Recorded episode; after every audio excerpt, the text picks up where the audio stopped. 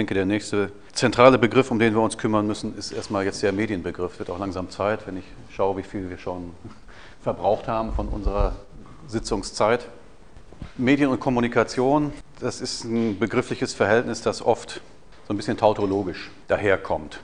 Mediengebrauch sei Kommunikation, heißt es dann manchmal, oder Kommunikation setzt Medien voraus, ohne Medien keine Kommunikation. Und äh, hier, denke ich, können wir ganz begründet sagen, dass Medien Kommunikation voraussetzen. Medien entstehen nämlich im Prozess des Kommunizierens, entstehen in der kommunikativen Interaktion. Und der elementare Begriff von Medien, das ist der, den wir alle mit unserer natürlichen Sprache kennen. Also die natürliche Sprache selber ist ein Medium. Also das Lexikon, über das wir verfügen in den natürlichen Sprachen, die wir beherrschen, oder die Lexika. Die Grammatik, äh, die pragmatischen Dimensionen etc., die dazugehören. Also die natürliche Sprache ist ganz sicher das prominenteste Medium, das wir kennen und über das wir verfügen. Und keine Frage, natürliche Sprache als Orientierungsvermögen, als Orientierungskompetenz in konkreten kulturellen und sozialen Räumen entsteht aus der Interaktion mit anderen, entsteht aus dem kommunikativen Verkehr mit anderen. Und ich hatte ja vorhin schon ein paar Dinge angedeutet, äh, wie man sich sozusagen die, den Spracherwerb vorstellen kann, gewissermaßen äh, so, dass den Sprachschülern dieses Sprachvermögen abgerungen wird, ja, dass sie in eine sprachliche Umwelt hinein geboren werden, dass sie in eine sprachliche Umwelt hinein sozialisiert werden und dass sie sich sozusagen das lautliche Verhalten aneignen müssen, dass von ihnen erwartet wird, dass sie sich dieses lautliche Verhalten aneignen, das in ihrer sozialen und kulturellen Umwelt üblich ist und dass sie vor allen Dingen auch die Handlungsabläufe kennen, die in diesem sozialen Raum üblich sind. Also man weiß, lernt zu wissen, was Leute tun, man lernt zu wissen, was Leute wollen können. Und man lernt in Verbindung mit diesen Handlungskontexten, in Verbindung mit den situativen Kontexten, auch welche Worte man in welchen Situationen verwendet, wie man in welchen Situationen um etwas bittet dass es da sozusagen einen äh, öffentlichen Raum der Kommunikation und einen privaten Raum der Kommunikation gibt, in dem man anders reden kann. Man kann nicht alles immer und überall äußern. Man spricht sozusagen oder man stimmt sozusagen das eigene kommunikative Handeln auch auf den situativen Raum und Rahmen ab. Auch Höflichkeitsformen ne, sind in bestimmten Kontexten halt mehr oder weniger üblich oder verbindlich, in anderen ist es nicht so nötig, sie zu verwenden. Da gibt es andere Formen, soziale Beziehungen verbal anzuzeigen oder zu markieren. Gut, was mir wichtig ist, ist, dass dieser Punkt deutlich wird, dass Medien als, und dann würde ich genauer sagen, als konventionalisierte Kommunikationsmittel im Kommunikationsprozessen, in Kommunikationsprozessen herausgebildet werden. Das ist historisch mit Blick auf die Ur-Ur-Ur-Ur-Ur-Sprache sicher auch mal so ein Vorgang äh, gewesen, der was mit Versuch und Irrtum zu tun hat. Und der was damit zu tun hat, dass bestimmte einzelne Individuen halt immer wieder sich in einer ganz spezifischen Weise artikuliert haben, bis andere das so zur Kenntnis genommen haben und das vielleicht imitiert haben. Also auch die Imitation ist ja ein ganz wesentliches Vehikel, ein ganz wesentlicher Mechanismus des Spracherwerbs und des, überhaupt des Erwerbs von, von sozialem Verhalten. Also als konventionalisierte Kommunikationsmittel entstehen Medien. Und ein konventionalisiertes Kommunikationsmittel ist zum Beispiel dieser lexikalische Bestand oder sind die einzelnen Items des lexikalischen Bestandes unserer Muttersprachen. Also die Verwendung der Lautgestalt Baum, B-A-U-M, Baum, für solche Gebilde, wie sie hier vorm, vorm Haus stehen. Es gibt keine kausale äh, Beziehung zwischen dieser Lautgestalt und diesem Objekt. Man sagt, diese Lautgestalt ist arbiträr. Diese Lautgestalt hat nichts mit dem Ding da draußen zu tun. Oder Glas für etwas, was durchsichtig ist.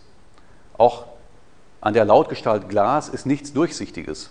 Es ist einfach eine Lautgestalt, die mal irgendwann vereinbart worden ist, die irgendwann sich eingeschliffen hat äh, in unsere Alltagssprachpraxis und die dann dafür genommen wird, solche Gegenstände oder die Eigenschaften bestimmter Gegenstände mit dieser Vokabel zu bezeichnen. Das heißt, es gibt eine, eine Regel, der die Sprecher einer natürlichen Sprache, die Mitglieder einer Sprachgemeinschaft folgen. Und diese Regel ist eben bei Wahrnehmung bestimmter ne, Objekteigenschaften ein bestimmtes Wort zu wählen. Es ist aber nicht nur so, dass es von diesen Objekteigenschaften abhängt, welches Wort man wählt, sondern wie ich gerade gesagt habe, auch vom sozialen Kontext, bei Höflichkeitsformen beispielsweise, bei Anredeformen und so weiter. Also es gibt verschiedene situative Rahmen und Randbedingungen, äh, die dann sozusagen regulär zur Verwendung oder die, die, die Sprecher zur Verwendung bestimmter äh, Formeln, bestimmter Phrasen, bestimmter Worte, bestimmter Ausdrücke veranlassen. Und der Begriff der Konventionalisierung drückt genau diese Mechanik aus, die wir auch dann wieder auf den Bedingungen kognitiver Autonomie unterstellen müssen, dass nämlich jedes einzelne Subjekt gelernt hat, die Situation einzuschätzen und selber zu entscheiden, welche verbale Form, welche kommunikative Form ist jetzt in dieser Situation angemessen. Und dieses Wissen wird durch viele Versuche und Irrtümer von jedem einzelnen Mitglied einer solchen Sprachgemeinschaft ausgeprägt. Es ist also nicht so, dass sich irgendwo eine, eine Käseglocke mit einem muttersprachlichen Lexikon und einer muttersprachlichen Grammatik über alle Sprecher einer natürlichen Sprache stülpt, sondern das, was wir sozusagen als Linguisten für eine Sprache für charakteristisch erachten, nämlich den lexikalischen Bestand und die Grammatik, das ist etwas, was mehr oder weniger eingefleischt ist in jeden einzelnen Sprecher, in jede einzelne Sprecherin die Art und Weise, wie man Sätze bildet, die Art und Weise, wie man Betonungen verteilt, die Art und Weise, wie man Pausen setzt und so weiter und so weiter. Das ist alles Gegenstand von Konventionalisierung. Und im klassischen Japan ist sogar das Gehen sozial kodiert, also konventionalisiert. Wie groß sind die Schritte, die Frauen machen dürfen? Oder wenn wir äh, in Italien in einen Bus steigen, und in äh, Stockholm in einen Bus steigen, dann werden wir feststellen, dass es da auffällige Unterschiede gibt. Die Italiener rücken sehr viel näher aneinander und die Skandinavier halten mehr Abstand zueinander. Also da ist ein Bus schon voll, wenn irgendwelche 50 Leute drin sind und in Rom ist der Bus erst voll, wenn 150 drin sind. Also alle diese Dinge, körperliche Nähe, Bewegung von Armen und Händen, Gestik, Mimik, all das ist sozial kodiert und entspricht in gewissem Maße ausgeprägten Erwartungs-Erwartungsstrukturen. Und der Begriff dieser Erwartungserwartung ist sozusagen der zentrale Begriff, mit dem David Lewis, ein englischer Sozialphilosoph, den Begriff der Konvention expliziert hat. Und ich lese Ihnen gerne mal, oder gebe Ihnen gerne mal die Definition von Lewis für den Begriff der Konvention. Also, wir als Interaktionspartner in einer bestimmten sozialen Gruppe bzw. deren Beobachter. Erwerben schließlich eine allgemeine, zeitlich unbeschränkte Überzeugung, dass Mitglieder einer bestimmten Gruppe bei einer bestimmten Art wiederkehrender Koordinationsprobleme zum Zweck der Koordination einer gewissen Regularität folgen.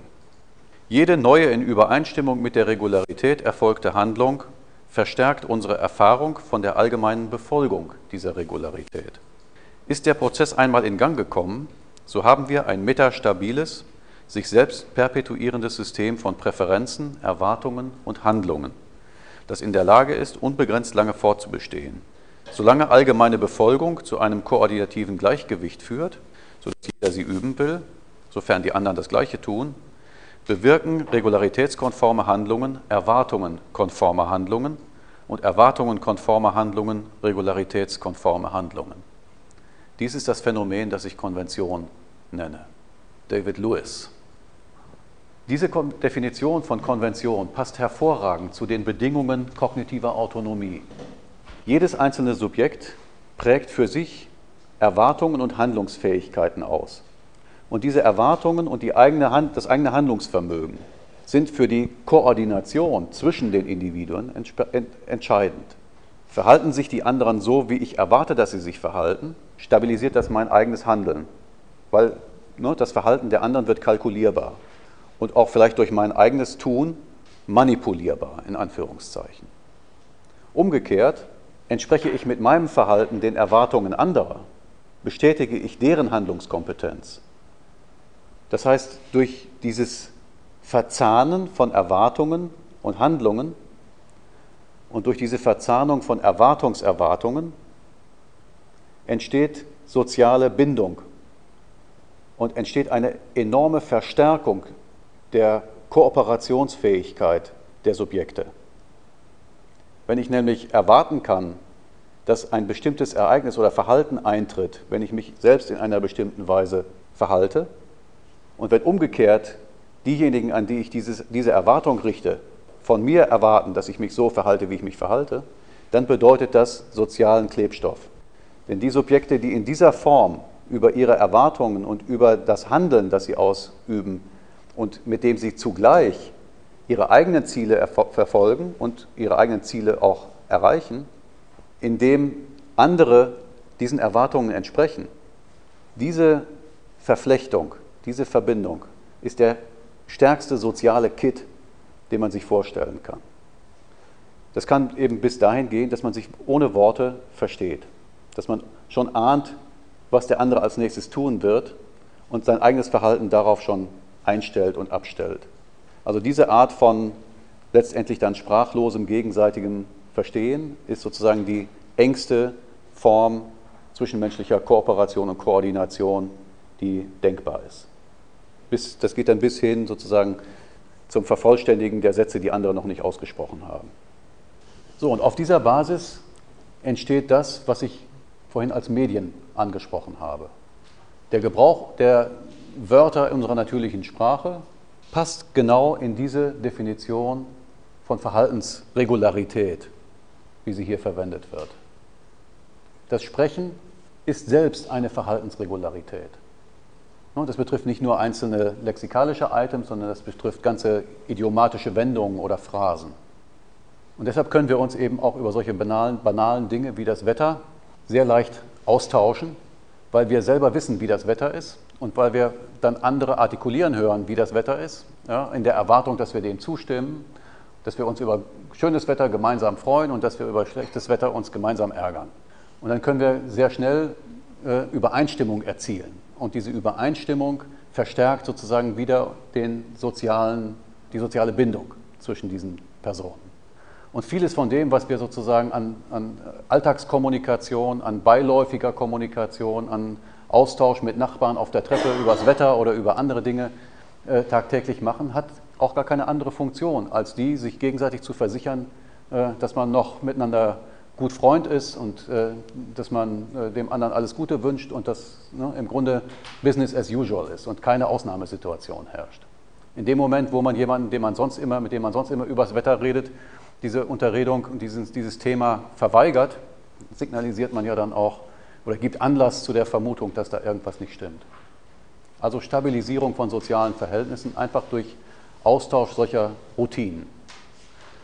Und in dem Moment, wo die Gegenstände unseres Gesprächs, die Gegenstände äh, der gegenseitigen Orientierung, die Ziele, die Intentionen, die Inhalte